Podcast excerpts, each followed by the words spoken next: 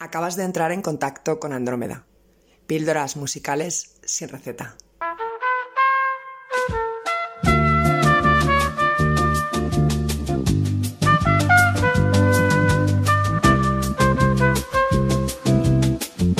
Hola, ¿qué tal? Bienvenidas y bienvenidos a una nueva edición de Andrómeda, la número 38.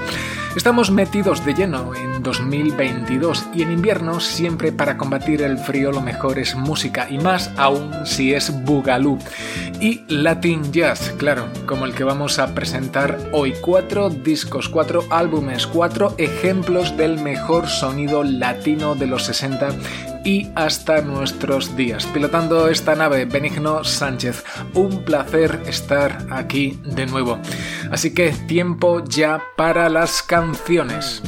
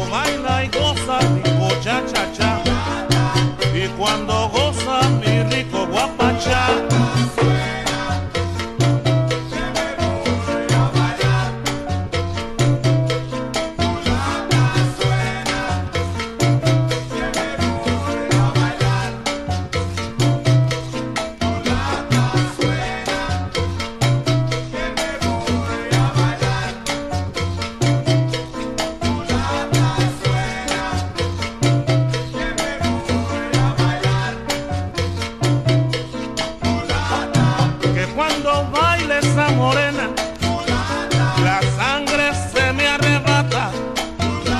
Cuando baila y goza rico, cha cha cha.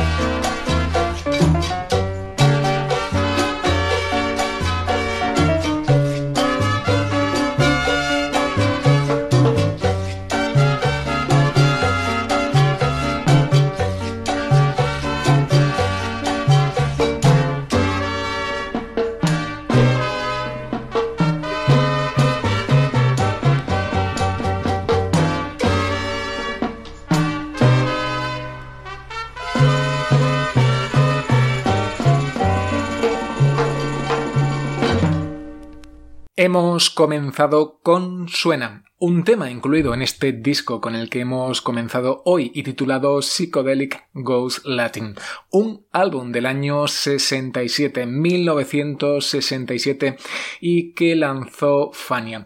Son The LeBron Brothers Orchestra, una banda de hermanos de Puerto Rico que crecieron en Brooklyn, en Nueva York. Pablo, José, Ángel, Carlos y Frankie.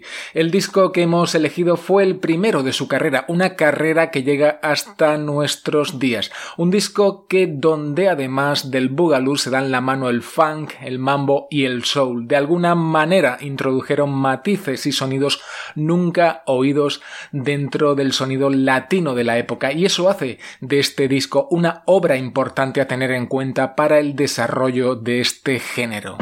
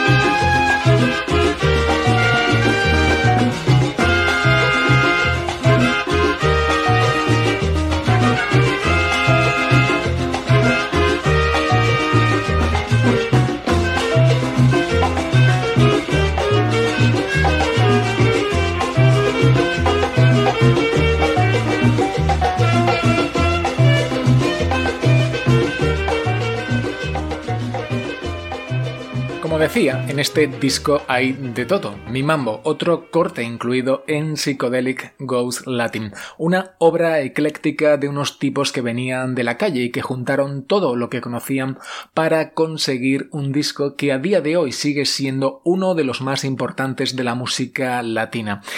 Ellos dijeron en una entrevista que el Boogaloo murió cuando las discográficas exigían a los músicos ser más globales.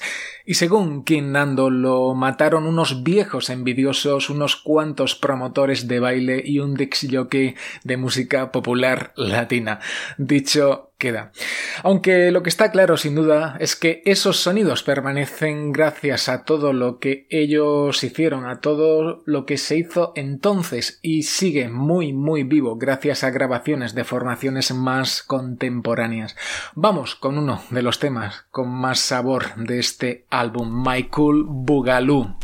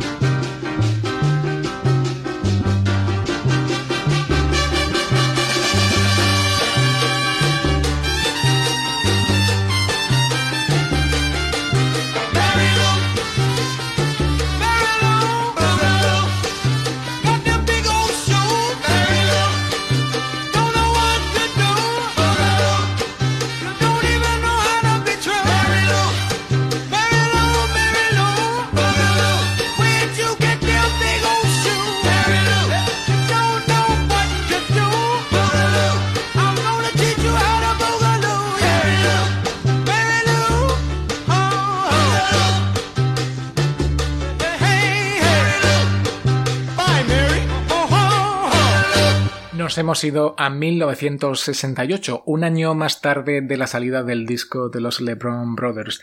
En este caso se trata de George Guzmán, con su disco Introducing George Guzmán, un conguero que directamente llamó al dueño de la Fania Records y le propuso lanzar un disco. Y tras unos tiras y aflojas, pues el disco se puso en el mercado. Otra de esas obras que todo buen amante del género y de la música en general debería conocer. Esto era Marilú, el corte que abre esta gema sonora.